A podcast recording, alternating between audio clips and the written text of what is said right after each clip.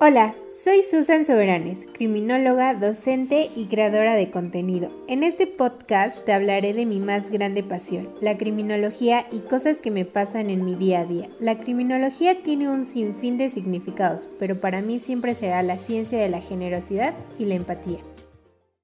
Hola rayito de luz, espero que te encuentres muy bien. El tema de esta semana serán las preguntas clave que todo criminalista debe formular para obtener las respuestas que desea. Dentro de la criminalística existen siete preguntas de oro que un criminalista debe de hacerse. Estas preguntas nos van a ayudar en el momento de hacer una investigación de campo y bueno, a lo largo de todo un proceso. Pero ¿cuáles son estas siete preguntas? Bueno, ¿están listos para que puedan ir anotando estas preguntas para que no se les vaya ninguna? Ok, vamos a empezar. ¿Dónde? ¿Cuándo? ¿Quién? ¿Qué? ¿Cómo? ¿Por qué? ¿Y para qué? Es súper sencillo, ¿verdad? Porque no hay más ciencia. Bueno, en realidad lo complicado aquí es cómo formulamos estas preguntas para obtener las respuestas que realmente queremos. Aquí es como pues realmente qué capacidad tenemos para formular preguntas, hasta dónde vamos a llegar, hasta dónde queremos que esta investigación llegue. Porque podemos hacer una pregunta pero puede que no esté bien formulada y eso incluso en el interrogatorio puede afectarnos a nosotros. Entonces es muy importante saber formular preguntas. Me van a estar diciendo, sí, Su, ya me hice estas siete preguntas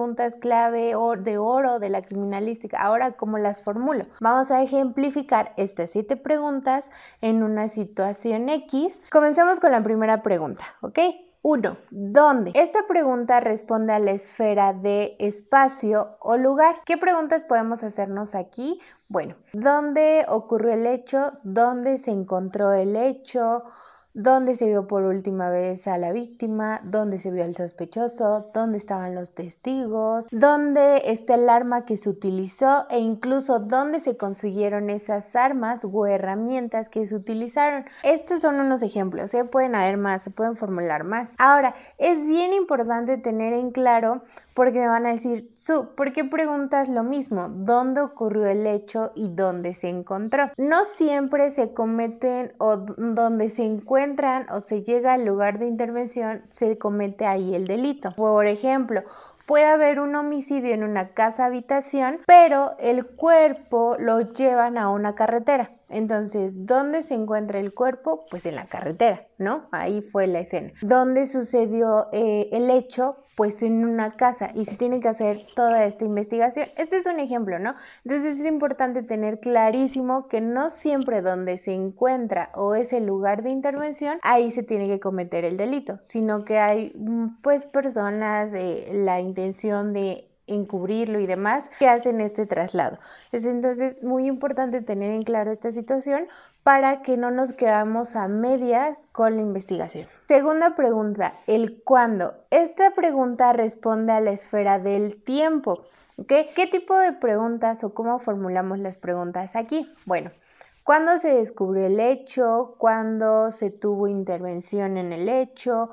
¿Cuándo sucedió? ¿Ok? Aquí, antes de seguir avanzando, quiero tocar el punto.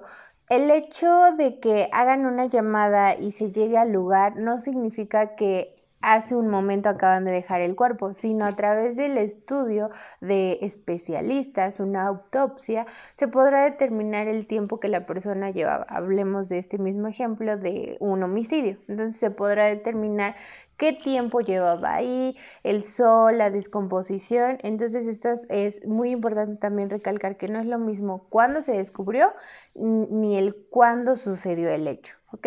También cuándo se vio por última vez a la víctima o cuándo se detuvo al sospechoso. Creo que esas son como que algunas de las más relevantes y bueno, entonces ahora pasaríamos a la pregunta 3 que es el quién, ¿ok? Aquí podemos responder quién es la víctima, quién lo hizo, quién vio o escuchó algo, quién estaba presente cuando sucedió, quién tendría motivos para hacerlo, quién lo descubrió, ¿ok? Es importante aquí tener en claro que si yo voy caminando por la calle y lo descubro, también tengo que dar un testimonio, ¿no? Para ver si de alguna manera pues no hay una relación, o sea, se tiene que hacer toda una investigación y por eso se tienen que formular estas preguntas. Cuarta pregunta, ¿qué?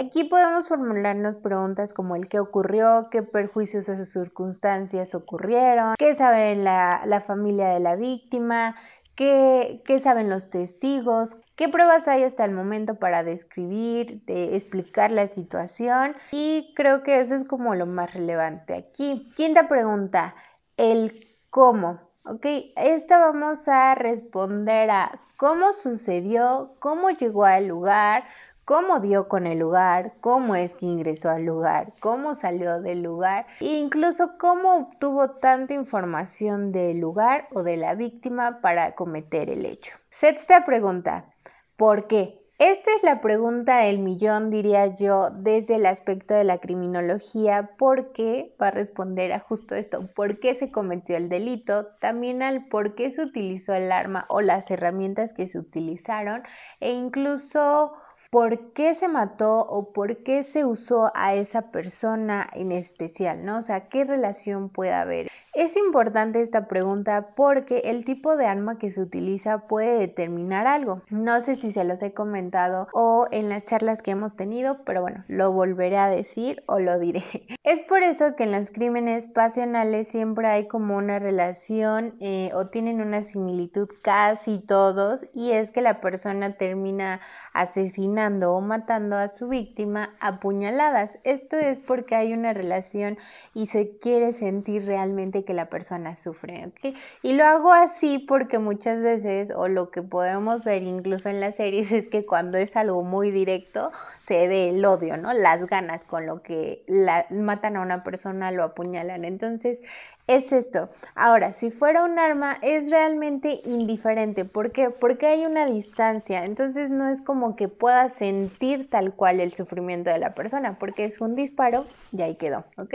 Entonces es muy importante analizar qué tipo de arma se está utilizando para cometer el delito. Ok, esto ya nos vamos a algo muy profundo, ¿no? Pero por eso es muy importante saber formular estas preguntas. Y bueno, entonces iríamos a la séptima pregunta, que sería la última, y esta responde al ¿Para qué? ¿Qué nos podemos preguntar aquí? Bueno, ¿para qué se comete este delito? En conclusión, no hay más que preguntarse. Y bueno, y estas serían las siete preguntas de oro que el criminalista debe hacerse. Pero esto se debate si solamente le corresponde al criminalista o también le corresponde al criminólogo. Recordemos que estas dos son ciencias totalmente diferentes y pues no tienen el mismo objeto de estudio. Muchos autores consideran que estas preguntas son solo de la criminalística y otras personas o autores consideran que la última pregunta, o sea, el para qué, corresponde o debería ser formulada por el criminólogo. Pero yo considero que también la pregunta que responde el criminólogo es el por qué. ¿Por qué se comete este delito, la conducta? Esta pregunta nos dará respuesta a las causas o motivaciones que tiene una persona para cometer cualquier conducta antisocial. También sería importante responder al qué. ¿Por qué? Qué herramienta, qué arma se utilizó, qué relación tiene la víctima con el victimario. Esto es primordial y que todos debemos de saber que no siempre la víctima es 100% víctima. ¿A qué me refiero? Que a veces la víctima llega a tener una relación con el victimario, hay un primer contacto, entonces se tiene que poder estudiar la relación que hay entre estos para saber las causas o motivaciones que llevan a una persona a afectar a la otra. Entonces es importante. Más adelante también veremos esta clasificación de víctimas. Tenemos mucho que ver, rayito de luz. Este, espero seguir en esta sintonía para pues seguir aprendiendo juntos. Si llegaste hasta aquí, recuerda que soy Susan Soberanes, criminóloga por pasión, youtuber por afición. No olvides seguirme en mis redes sociales y por supuesto aquí en Spotify. Nos vemos en el siguiente episodio, Rayito de Luz.